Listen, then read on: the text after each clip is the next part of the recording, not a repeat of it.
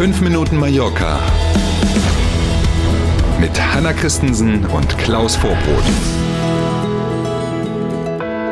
So, Montag, wir starten in die Feiereiwoche. Ne, wird ja jede Menge und groß gefeiert.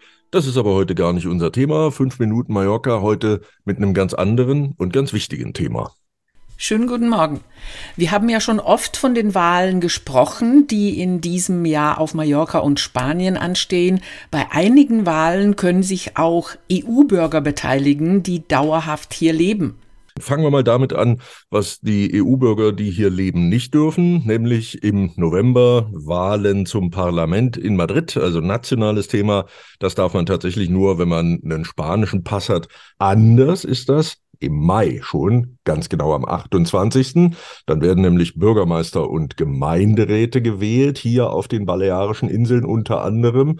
Und es werden zusätzlich auch gewählt die Abgeordneten für das Regionalparlament der Balearen und auch der Inselrat auf Mallorca. Das wiederum bleibt dann wieder Thema für die Spanierinnen und Spanier. Also 28. Mai ist der Tag, an dem wir bei den Kommunalwahlen mitmachen können als EU-Bürger. Angenommen, dass wir hier leben und angemeldet sind. Äh, wir sprechen von dem sogenannten Empadronamiento. Das ist das eine, was ganz wichtig ist. Man muss also in diesem Einwohnerregister der Gemeinde stehen. Das ist also eine wichtige Voraussetzung, wenn man mitwählen will.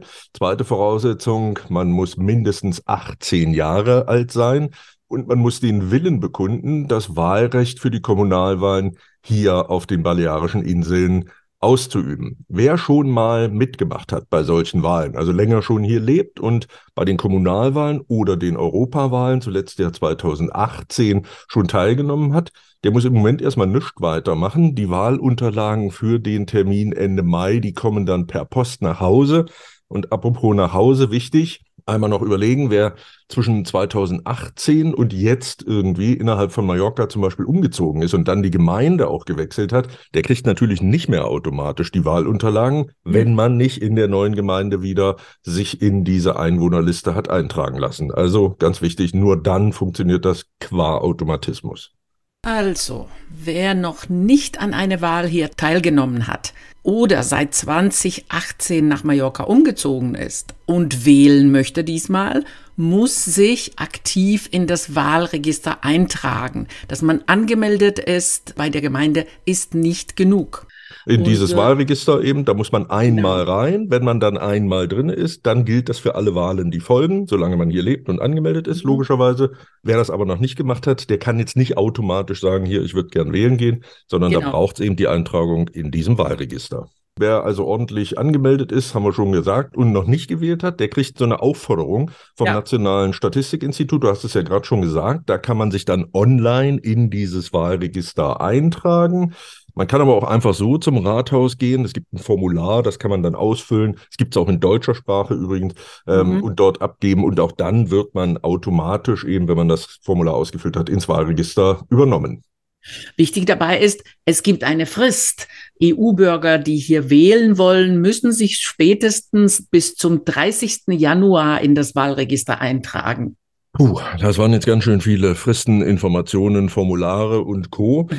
ne, damit Sie das jederzeit nachhören können, ne, empfehlen wir ja sowieso immer am besten diesen Podcast abonnieren bei YouTube oder wo auch immer. Dann können Sie den jederzeit yes. nochmal hören. Oder aber, wenn Sie eher so jemand sind, der das mit dem Auge nochmal haben will, sehr gern haben wir auch das für Sie vorbereitet.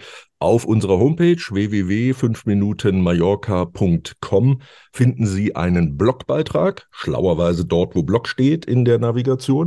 Und der erklärt das alles auch nochmal. Da sind dann auch Links drin zu den Formularen und alles, was man so wissen muss. Haben wir eben schon vorbereitet. Wir sind beim Wetter. Fast schon traditionell wird das Wetter in der San Sebastian Woche schlechter. Heute bleibt es trocken, aber der Wind nimmt ordentlich zu. Es gilt Warnstufe Gelb. Die Temperaturen erreichen heute nochmal 17 Grad, aber in den kommenden Tagen wird es dann kühler. So, dann gucke ich gleich mal, wo mein Haargummi ist und dann starten wir gemeinsam in die neue Woche, wünschen einen schönen Montag und sind morgen früh natürlich gern wieder da. Danke für heute. Bis morgen um sieben. Tschüss.